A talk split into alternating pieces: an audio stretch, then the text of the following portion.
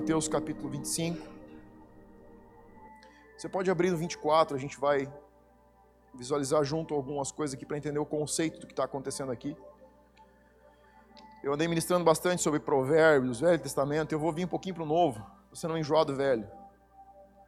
Então, hoje a gente começa uma, uma palavra que está dentro das parábolas que Jesus deixou. Eu quero que você vá para Mateus 24, capítulo 3. Isso é só para a gente é, colocar o conceito no lugar certo, ok?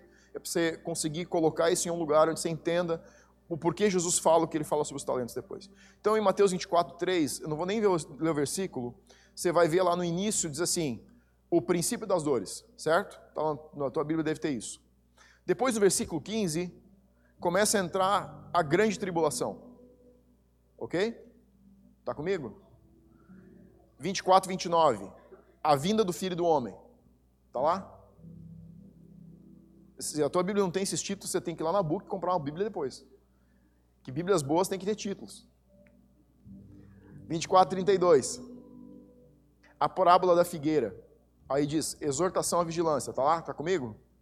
45. Você está comigo? Diz, eu estou. Amém? Glória a Deus que tem gente viva aqui.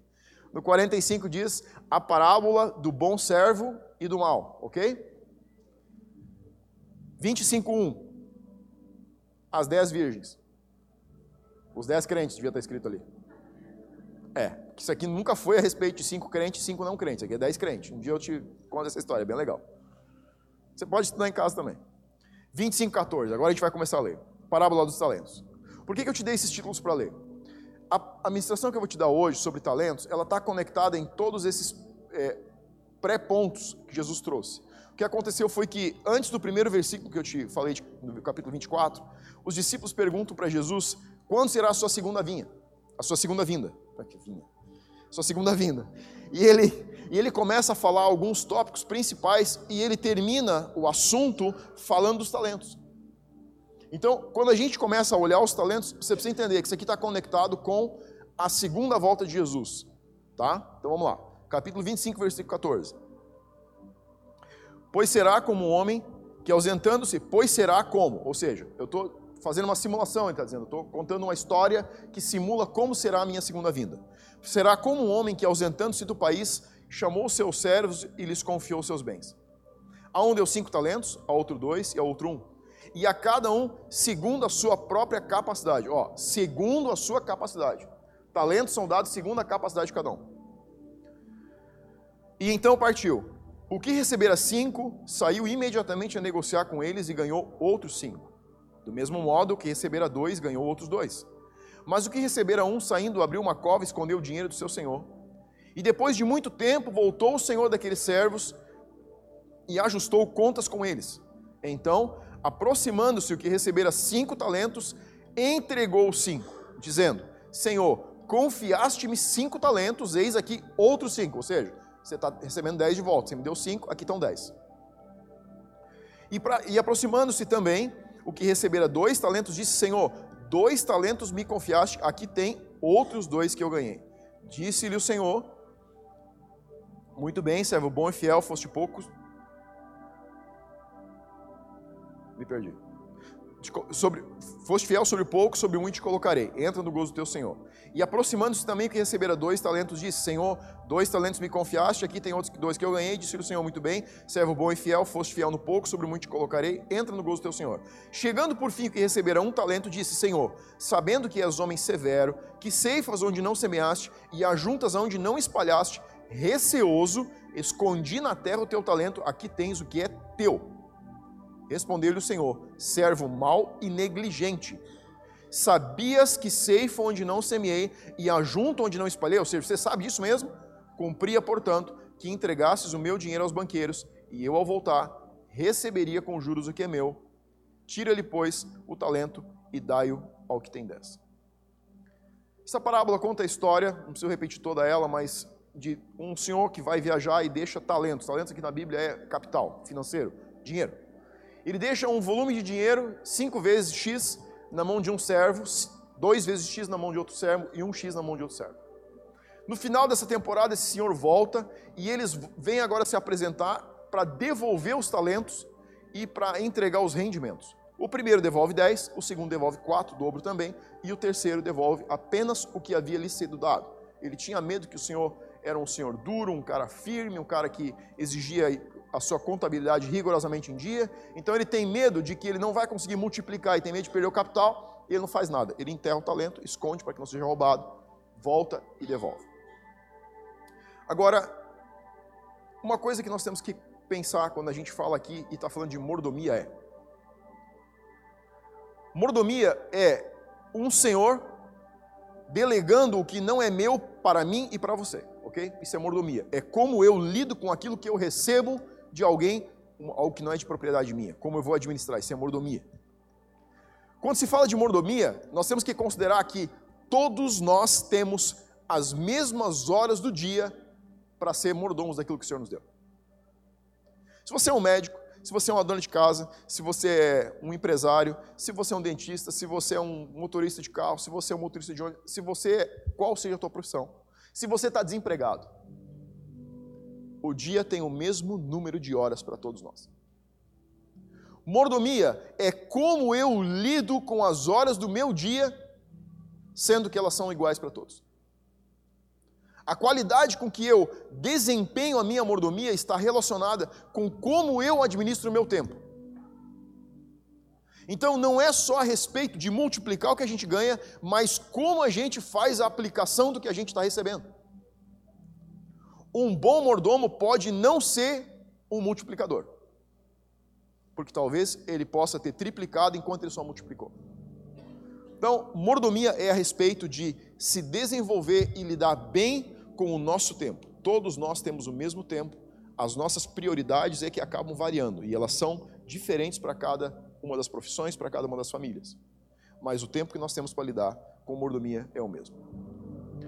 Quando Jesus está falando essa parábola, ele está dizendo o seguinte: primeiro ponto que me chamou a atenção, ele não se anunciou como o Senhor amável que todos nós queremos ver na segunda volta. Ele disse e voltando o Senhor, era um homem duro, rigoroso, que exigia a contabilidade daquilo que ele tinha delegado. Por muito tempo a gente viveu e foi pregado, e nos foi pregado, e nós mesmos pregamos, um evangelho baseado no amor. O evangelho não é baseado no amor. O amor faz parte de algo chamado evangelização. Mas ele não é a plataforma de onde Jesus se relaciona com o mundo. E eu vou te dar um, da onde ele se relaciona, você vai ficar apavorado hoje. Quando esse terceiro servo aparece, ele começa a dar desculpas e o Senhor não aceita suas desculpas. Então vamos lá. Primeiro ponto aqui é que todos recebem a mesma capacidade, segundo a capacidade que eles têm. Muitas vezes a gente tem um costume de olhar para as pessoas e se comparar com os talentos que o outro tem. E quando você entra numa de se comparar com os talentos que outra pessoa tem, você vai invariavelmente ficar com o coração ofendido. Os talentos são recebidos segundo a capacidade, isso é um fato. A monarquia não se move igual se move a democracia. Como que a democracia se move? Se a gente quiser, a gente eleve um presidente analfabeto e ele vai ser presidente do Brasil. Sim ou não? Sim. Como que a monarquia se, se move? Você não vai ser favorecido porque o povo quer que você seja favorecido. Você vai receber retorno segundo a sua capacidade. Essa é a diferença entre monarquia e democracia. Se você olhar para a história e entrar lá para a história quando existiam os castelos, onde estavam em alto os castelos medievais, os reinados, o castelo era construído no lugar mais seguro da terra. Dentro do castelo estavam o rei e os principais monarcas que cooperavam para a expansão do reinado, do reino, do reino. Ao redor do castelo circulavam as casas das pessoas que estavam de, num segundo a qualidade de importância para o reino. E isso ia indo. À medida que você trazia menos retorno para o reino, a sua casa se afastava do lugar do palácio principal. E chegava um ponto onde existiam muros que cercavam a cidade e algumas casas estavam do lado de fora dos muros. eram as pessoas naquela época de menor importância, não que elas fossem não fossem importantes, mas elas produziam menor resultado operacional para que o reino se expandisse. Então, quando a gente fala de monarquia, a gente tem que entender que Deus não se move por democracia. Ele vai nos dar talentos para todos recebem uma quantia de talentos. Mas alguns recebem mais e outros recebem menos. O ponto aqui é que quando a gente entra em comparação, você vai entrar num lugar onde Deus não quer que você entre. Porque a comparação vai te dizer o quanto você não é bom e quanto o outro é bom. A comparação nunca vai te incentivar a se desenvolver. A questão é que não importa quantos talentos eu ou você recebemos, importa o que a gente faz com os talentos que recebeu, sendo um, dois, três, cinco, dez, mil. Tem pessoas que você olha, parece que os caras dão certo em tudo. Já viu pessoas assim? Parece que tudo que mete a mão dá certo. E aí você olha às vezes para vocês assim, tudo que eu meto a mão dá errado. Não é verdade. Talvez você não encontrou o propósito, o plano principal de Deus para sua vida. Mas o ponto é, não importa quanto você tenha recebido, importa o que você faz com o muito ou com o pouco que você recebeu. A cobrança desse senhor para os seus servos não era a respeito da, do resultado, ele não cobrou resultado. Ele só bateu a contabilidade.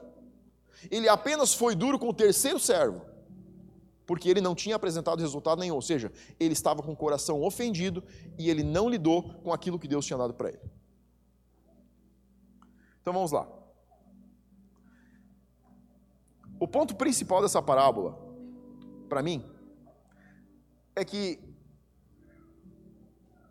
o reino, para ele ser reino de verdade, ele precisa de, precisa de uma palavrinha que a gente não usa nos nossos púlpitos, que é ambição. O reino de Deus é feito para pessoas ambiciosas. Se você é um cristão verdadeiro, você vai ser ambicioso. Você já ouviu algum pastor dizer isso? Não. Sabe por quê? Porque a gente dá uma, uma conotação errada para a palavra ambição. Você já parou para pensar que Jesus era ambicioso? Sim ou não? Eu duvido que tenha na terra alguém que foi mais ambicioso que ele. Quantas pessoas ele queria alcançar? A palavra é todas. Só alguém que é muito ambicioso quer tudo. Sim ou não? A gente não fala de ambição porque a gente dá uma conotação ruim para essa palavra. A gente imagina que se o cara é ambicioso, ele está quebrado. Se o cara é ambicioso, ele está alinhado com o coração de Deus. Porque o coração de Deus é ambicioso. Se você não é ambicioso, você provavelmente está destoado do que Deus quer fazer na terra, na tua geração. Existe uma diferença entre ambição e cobiça. Existe uma diferença entre ambição e ganância. Ambição e ganância são duas coisas diferentes. Ambição é anseio veemente de alcançar determinado objetivo, de obter sucesso, uma aspiração, uma pretensão. Jesus era ambicioso. Você só vai alcançar sucesso na sua vida se você for ambicioso. Amém? Quem não é ambicioso não tem sucesso, porque para o primeiro problema que surge, ele declina. E aí, como que tá? Cara, desisti. Por que, que você desistiu? Ah, porque apareceu um problema lá, não deu para resolver. Uma pessoa ambiciosa, ou ele vai passar por cima do problema, ou ele vai passar pelo lado do problema, ou por baixo do problema, ou ele vai comer o problema, mas ele vai resolver o problema. Você sabe por que, que os problemas não saem da nossa vida? Porque nós não temos nem a ambição de superar os problemas pessoais. Quando os problemas pessoais vêm, a gente foge. Você vem para uma igreja, começa a conectar ela, começa a andar e descobre que ela não é perfeita. E aí você faz o quê? Você vai para outra igreja. Sabe o que é isso? É falta de ambição. Você não quer lidar com os problemas. Você vem para uma igreja e é confrontado e descobre que tem uma coisa que não está alinhada com o coração de Deus e você vai embora. É, aquele pastor é duro demais. Porque você não é ambicioso. Ganância é avidez por ganho lucrativo, lícito ou ilícito. Aqui está a diferença entre ganância, é, ganância e ambição. É um sentimento humano que se caracteriza pela vontade de possuir somente para si tudo que existe. Por que Jesus era ambicioso e não era ganancioso? Para quem ele queria conquistar o mundo? Para o Pai. Ele veio a serviço de alguém. Se você quer desenvolver os seus talentos, você precisa ser ambicioso. Senão você não vai desenvolver nada na sua vida. Você não vai fazer nada nessa casa. Você não vai conseguir fazer nada por si, pela sua família, pelo seu futuro e pelo reino de Deus. Apenas a ambição vai te dar a característica que você precisa para se desenvolver e fazer algo a respeito do reino. Olha só, Elias Eliseu. Qual foi a palavra que Eliseu disse para Elias quando Elias disse: Eu estou indo embora? O que, que, eu posso fazer por você, Eliseu? Você me serviu durante tanto tempo, o que, que eu posso fazer por você? Aí Eliseu foi a ovelhinha de Jesus. Ai, não sei. Você podia me dar uma carta de indicação para arrumar um emprego? É, porque eu queimei a canga, os bois, perdi minha família, não tenho mais nada. Você podia me escrever uma cartinha dizendo que eu posso servir em uma fazenda por aí?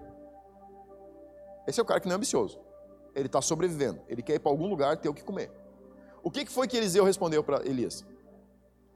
Olha, você vai me dar o dobro que você tem. O cara que te pede o dobro que ele tem, isso é um negócio que esse cara é ambicioso. Eliseu serviu Elias, olhava para Elias, um ministério profético incrível, e disse: Ah, ah, se não for o dobro, não é nada. Eu quero o dobro do que você tem de unção, ou eu não quero nada. Isso é ambição. E, por incrível que pareça, Deus acusa quem não é ambicioso. Você sabe que quais são as duas observações negativas que Deus faz sobre Moisés e Josué?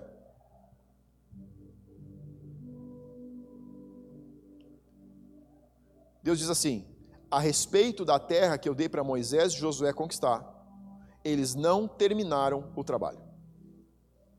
Não conquistaram tudo que eu tinha dado como despojo de conquista na terra prometida. Deus se queixa que Moisés não concluiu, Josué foi chamado e também não concluiu. Faltou o quê? A missão. Já tinha terra suficiente. Todo mundo estava bem. O povo estava bem. Estava todo mundo comendo, bebendo, vivendo em cidades que tinham deixados para trás. Roupa, ferramenta, animais, estava tudo, estava perfeito, estava magnífico mas estava desalinhado com a vontade de Deus, que o coração de Deus tinha uma missão maior que era conquistar a terra inteira. Não é a respeito de ficar seguro, é a respeito de governar, é a respeito de domínio. Não é a respeito de ficar no jardim, é a respeito de expandir o jardim sobre a terra. Não é a respeito de ficar dentro da igreja, é a respeito de levar a igreja para fora. Sabe por que você não abre uma conexão? Sabe por que você não veio correndo para o teu líder e diz assim, cara, se eu não abrir a primeira conexão dessa igreja fora do core que está liderando conexão, eu tô louco. Porque você é pouco ambicioso. Não, deixa eu terminar bem. Você não é ambicioso. Você sabe qual é o maior esforço das igrejas hoje?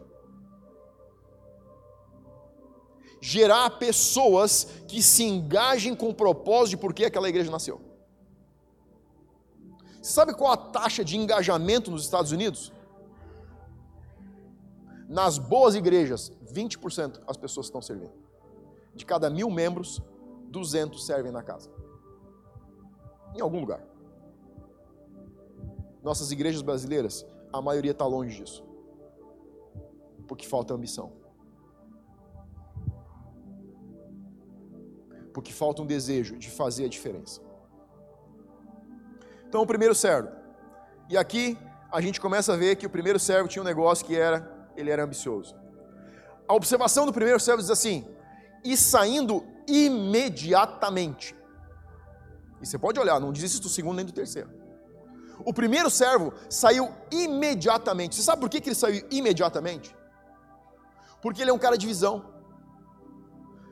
O primeiro servo, ele não está esperando uma oportunidade ele está pronto para a oportunidade. Ele já está qualificado. A carteira de investimentos dele está pronta. Ele conhece o seu Senhor, ele sabe que ele é um cara de investimento arrojado, ele é um cara que sabe que um cara que coloca dinheiro em lugar de risco, ele sabe que ele quer rendimento alto, ele conhece o perfil, a cultura do seu Senhor, a cultura da casa. Quando o Senhor chama ele e dá para ele cinco talentos, por que, que ele dá cinco para ele e não dá cinco para o segundo e dois para o primeiro? Fala para mim.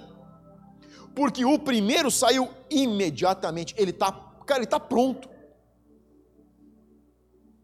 Ele não precisa de um treinamento para dizer, olha, vou, senta aqui, vou te explicar como que eu gosto dos meus investimentos. Eu estou indo embora, vou deixar uma grana alta contigo, vou te dizer como fazer. Não, não, não, não, não. Você não está entendendo. Quando ele vê, ele já foi chamado para receber cinco, porque o Senhor olha para ele e diz assim: Eu sei que esse cara, meu, esse cara não deve ter sangue no corpo, porque está tudo no olho dele. É, ele recebeu cinco porque ele tem gana no olho, ele tem ambição, ele quer mostrar, ele quer conseguir produzir resultado. Ele não está nem preocupado se ele vai perder algum volume de dinheiro, e a Bíblia não diz se ele perdeu ou não. Pode ser que ele perdeu um grande volume, mesmo assim ele dobrou. Você não vai construir nada na vida se você não arriscar. E você não vai construir nada se você não se dispuser a perder. Porque quem não perde, está só virando a vida. Quem não faz investimento de risco só vive de juro. Juro não é rendimento, é só pouca correção. Saiu imediatamente, ele estava pronto para fazer alguma coisa. A cabeça dele estava formatada. Ele sabia para onde, quando e como ele ia ir. Diz que ele saiu correndo. Você não precisa ficar esperando esse cara para saber se ele vai fazer o investimento certo. Quando o Senhor queria falar a segunda informação, ele teve que gritar atrás e o cara já estava na outra esquina. Ele já tinha ido. Aí ele chama o segundo.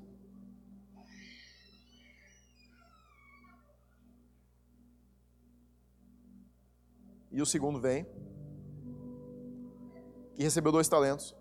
E a Bíblia não diz que ele saiu correndo, só diz que ele dobrou o capital. Os dois servos dobram o capital. O primeiro e o segundo. A diferença é que o primeiro conhece a cultura da casa. O segundo, sai, a Bíblia diz que ele voltou e ele tinha dobrado. Mas não diz que ele saiu correndo. O que está acontecendo é: o primeiro servo está numa classificação de pessoas que já foram testadas. A maioria de nós está esperando uma oportunidade e não criando uma. Eu estou falando de dentro de família, de igreja e mundo lá fora. Nós estamos esperando uma oportunidade que nos ofereçam para as coisas dar certo. Se você é ganancioso, você vai criar uma oportunidade. Sim? Sim. Quem quer virar, cria oportunidades, não espera elas cair na sua frente. O segundo servo, ele conhece a cultura. Ele sabe como o senhor dele é, mas não diz que ele saiu imediatamente. Só diz que ele trouxe o dobro do rendimento. O que está acontecendo é que esse cara recebeu uma oportunidade, ele está sendo testado, ele está sendo avaliado. Ele não recebeu os talentos porque ele era a melhor opção. Ele está recebendo dois porque o Senhor está dando uma oportunidade para ver se ele tem um perfil que pode ser confiável. Porque se você tem um cara que vai sair imediatamente, o correto é que você vai entregar todos os talentos para o primeiro. Você confia nele. Você sabe quem ele é. Esse cara já foi testado. Você está dando um maior volume para ele, por que não dá tudo? Por que três servos? Por que não só o primeiro? Porque o Senhor está dando oportunidades. Agora, o que você faz, a velocidade e a intensidade com que você faz, a tua aplicação, determina se você é empoderado para receber mais. E aqui tem um detalhe: intencionalidade. O primeiro servo é intencional ele sabe que ele não pode perder um minuto. O segundo não está com a carteira formatada. Ele não sabe exatamente o que fazer. Ele quer fazer alguma coisa. Ele quer dar um bom resultado. Ele é um cara legal, é um cara confiável. Mas ele ainda está sendo pesado para ver se Deus pode depositar mais sobre ele. Sabe o que é isso? É quando a gente está levando uma vida e ainda está oscilando por causa dos problemas que aparecem. Você já parou para pensar onde sua vida estaria se você não tivesse desistido por causa de percalços no caminho? Você já pensou o que você podia ter feito para Deus se você não desistisse por causa de problemas na tua família? Por causa de situação financeira? Por causa de crise no país? Você já para pensar o que você poderia ter construído para Deus se, apesar dos problemas, você tivesse continuado? O que distingue um líder, ou o que distingue a capacidade de liderança de uma pessoa, não é se ela tem problema ou não, é o que ela faz quando ela tem problemas.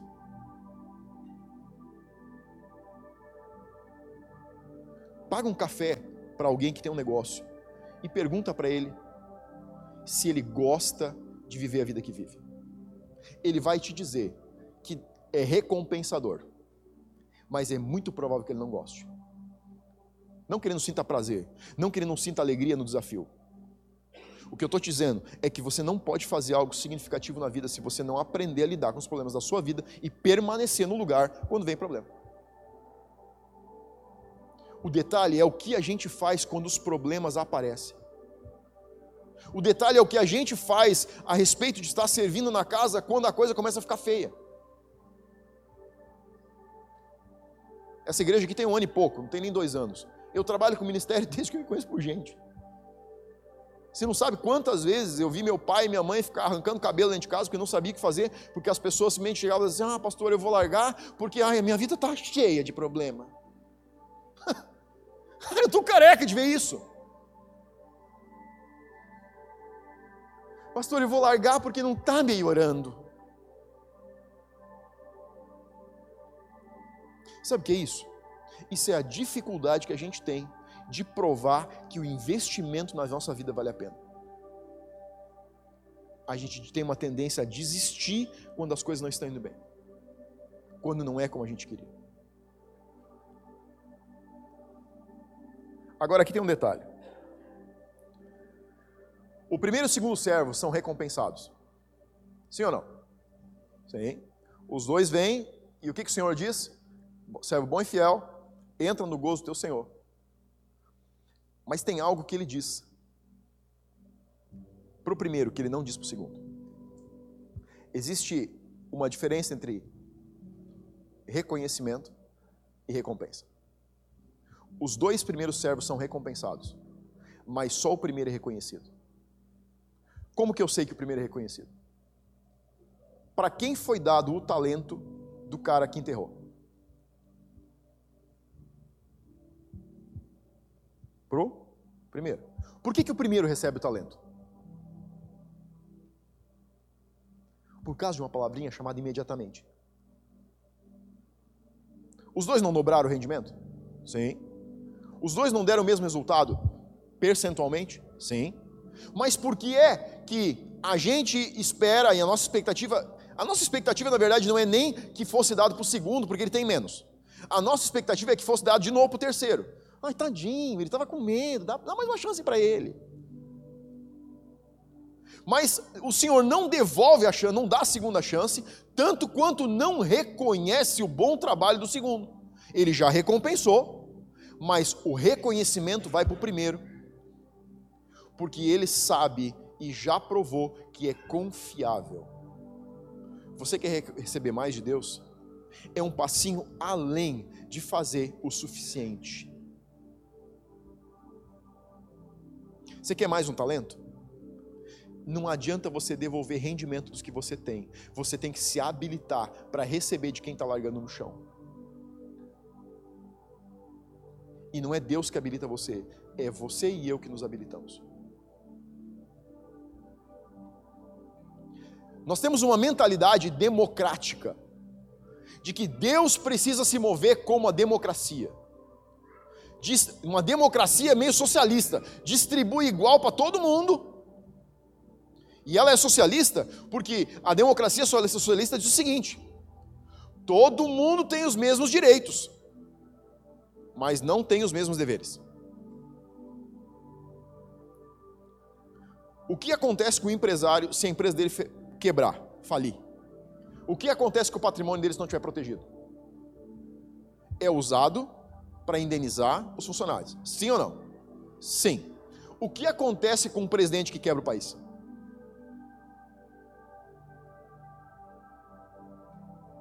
Você viu algum patrimônio voltar? Eles estão discutindo a respeito de um triplex ainda.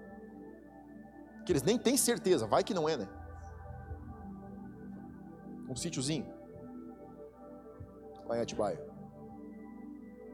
Isso é uma democracia socialista. Você que tem vai dividir com quem não tem. Mas a gente não vai dar contas se a coisa der errado. Isso é um problema dos outros. O reino de Deus não se movimenta assim. O reino de Deus é recompensa e reconhecimento a partir das qualificações que você se habilita. Que eu me habilito. Eu preciso me habilitar para chegar em um novo lugar em Deus. Você está querendo algo novo de Deus? Você está pedindo algo novo para Deus? Se habilite para receber. Salomão disse: Deus, eu quero sabedoria. E Deus deu o que para ele? Sabedoria. Mas se você ler a história, Salomão não recebeu sabedoria porque pediu. Ele recebeu sabedoria porque ele pediu e se habilitou. Deus não deposita é, novas, novos talentos em quem não desenvolve a habilidade para armazenar, conter esse novo talento. Salomão disse a Deus: Eu quero sabedoria porque eu preciso conduzir o povo. Ele podia ter pedido quanto ele quisesse. Se ele não tivesse assumido a posição dele de conduzir o povo, Deus não teria dado. Ele deu porque ele tinha se habilitado para receber. Ele disse: Deus, eu quero a sabedoria, mas eu quero com esse propósito. Me dê sabedoria, eu preciso conduzir esse povo. Sabe o que a Bíblia está dizendo? Está dizendo que Salomão estava no lugar certo, fazendo o pedido certo. Muitas vezes a gente está no lugar errado, fazendo o pedido certo. Jesus disse: peça e você vai receber. Vocês não ganham porque vocês não pedem. E quando pedem, vocês pedem errado. Como que você pode pedir errado? Quando você está querendo para você. Salomão não queria para ele. Aqui está o detalhe os talentos que você quer ver acrescentados na sua vida, os dons que você quer ver acrescentados e se desenvolver na sua vida, só vão ser ativados quando você entende que é para servir o próximo. Eles não apontam para você, eles apontam para Deus e servem o teu próximo. Esse é o processo. Tem gente que passa a vida dizendo: "Deus, eu quero, eu quero conseguir funcionar nisso aqui, eu quero fluir nesse dom" e não recebe. Sabe por quê? Porque ele está querendo que o dom aponte para ele. O dom não aponta para quem usa. O dom aponta para Deus, que é o doador, e aponta para o próximo, porque serve o próximo num propósito. Esse é o reconhecimento. Quando você desenvolve a habilidade. Terceiro servo. Ele está recebendo uma oportunidade, mas ainda é um pouco novo nesse negócio de investimentos. O terceiro servo não tem ambição alguma, mas ele tem uma qualidade que é rejeitada por Deus, que é ganância. Primeiro e o segundo são ambiciosos, o terceiro é ganancioso. Como que eu sei que o terceiro é ganancioso? Qual é a frase que ele usa para se defender do investimento não feito? Você é um homem duro, que colhe aonde não plantou e pega de onde não tem. Sim ou não? Do que ele está falando no coração, o que o coração dele está dizendo? Eu não investi o capital, porque eu tinha medo que você ia tirar o que era meu. Isso é ganância. Eu não quero que você pegue o meu. O terceiro servo é o cara que está quebrado. Ele está focado em armazenar para si. Ele entrou na fila do talento, mas ele entrou para buscar o talento com o propósito errado ele está enxergando no seu Senhor o reflexo da, do próprio coração dele.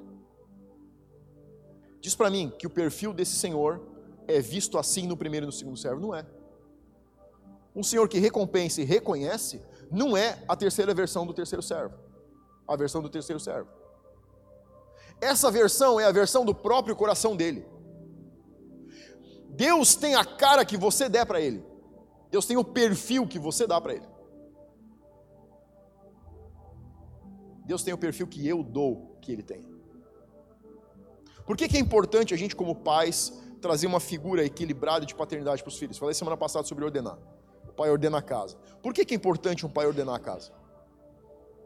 Porque muito da figura de como você se relaciona com os teus filhos vai ser o que eles vão entender, como eles vão ver Deus. Eles veem Deus a partir do nosso relacionamento com eles. Se eu me relacionar de uma forma muito dura, muito rígida com meu filho, ele vai olhar para Deus como um carrasco. Se eu me relacionar com meu filho de uma forma muito leviana, pode tudo, faz o que quiser, é assim que ele vai olhar para Deus. Ah, Deus é pura graça. Deus é graça, mas ele também é justiça e juízo. A forma como nós nos relacionamos com a nossa família, com os nossos filhos, como pais, como pai, como mãe, aqui eu estou falando pai e mãe, vão trazer uma figura equilibrada para que eles se relacionem amanhã com Deus, ou hoje com Deus. Quanto mais equilibrado você for, quanto mais alinhado com o coração de Deus você for como pai, como mãe, mais fácil, menos trava na cabeça dos teus filhos vai ter. Mas tem um fato: por mais que você procure, você não vai ser a figura perfeita de paternidade porque sempre vai ter uma brecha para que eles busquem em Deus a verdadeira revelação de paternidade. Então, você precisa se esforçar. Isso não é um gap para dizer, então eu não preciso me preocupar, ele vai buscar em Deus. É, verdade. Mas ele vai ter que pagar um preço que você deveria ter pago. Então você não está deixando um legado, não está deixando uma herança espiritual para os teus filhos. A maneira como você se relaciona, como você educa, como você convive com os teus filhos, vai levar eles a se relacionarem com Deus desta mesma maneira. Esse é o início, é a matriz inicial de onde eles vão começar a puxar o fio para entender como Deus fala, como Deus se move, como que Deus cuida deles, como que Deus fala com eles. Viver o evangelho dentro de casa é a essência para criar uma família equilibrada que ame a Deus acima de tudo. Viver um relacionamento com Deus, estar com Deus é essencial não é a respeito do que você diz, é a respeito do que você faz e como você faz.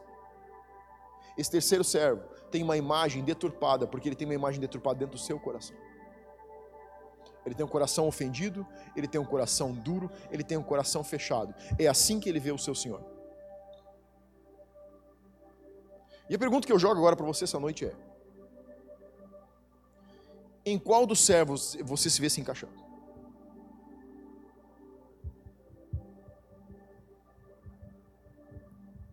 Se você dissesse e tivesse que preencher um questionário com alguns pontos dizendo como são, como é o teu relacionamento, como você tem vivido o reino, com a intensidade, com que aplicação, com que desenvolvimento, como que você tem valorizado os teus talentos e dons naturais, o que você diria? Hoje de manhã a gente tem um café de homens, eu mandei eles pontuar algumas coisas e eu quase saí correndo. Brincadeira. Foi show de bola. Foi ou não foi? Foi bom demais. Isso aí. O que eu estou querendo te perguntar é: você tem olhado para aquilo que Deus te deu como um talento e um dom e tem fortalecido, ou você tem fugido das situações e não tem desenvolvido aquilo que Deus te deu? Problema você vai ter em qualquer lugar. Difícil vai ser sempre. A questão é o que você faz, como você age, quando você precisa ser esticado para lidar com aquilo que Deus te deu para lidar.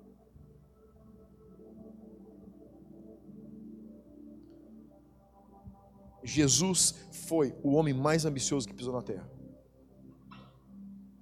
Mas ele não foi ganancioso. Ganância é para propriedade própria, ambição é sede de conquistar alguma coisa. Se você colocasse no papel quais são as três coisas principais que você tem como alvos de conquista, você poderia dizer para mim que o reino de Deus está em primeiro lugar? Como que você tem sido mordomo do seu tempo? Como que tem sido o teu tempo com Deus? Você está jogando na defesa, banco de reservas, massagista ou atacante? Como que você está? Estar no time não significa que você está jogando.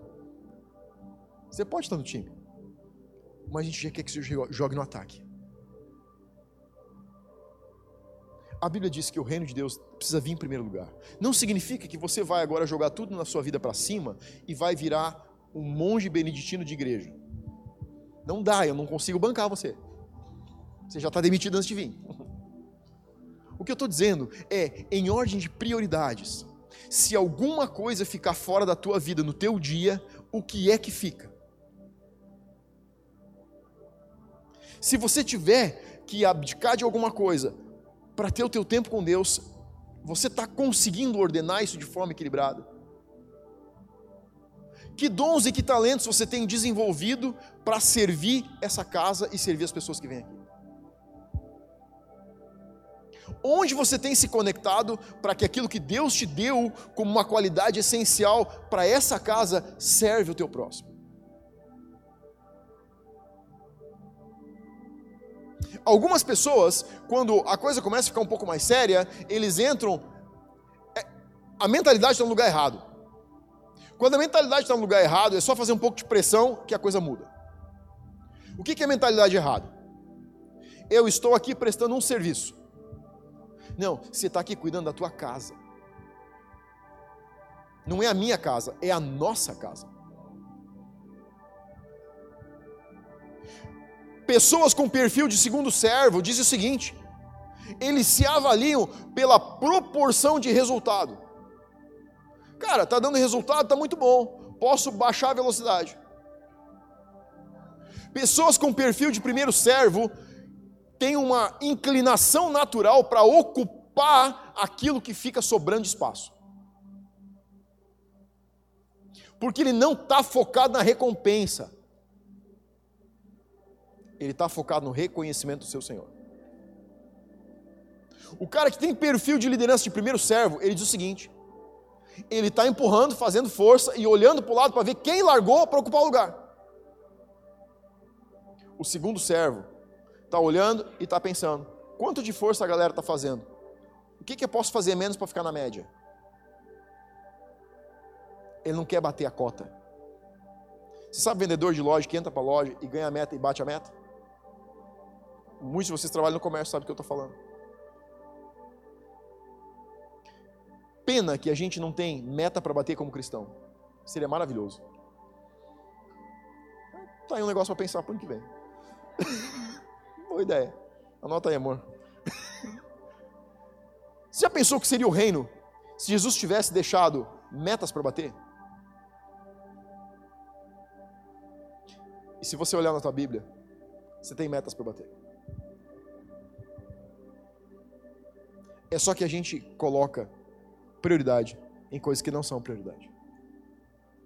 E eu volto a dizer para você: vá cuidar da sua vida, cuide dos seus negócios, trabalhe, dê o maior duro possível mas seja mordomo daquilo que Deus te deu de mais essencial, que é a tua vida. Cuide da sua vida, cuidando do reino. Sirva. Sirva o teu próximo. Veja quais são os teus talentos e dons naturais. Qual é a inclinação que você tem? O que são as características que você tem?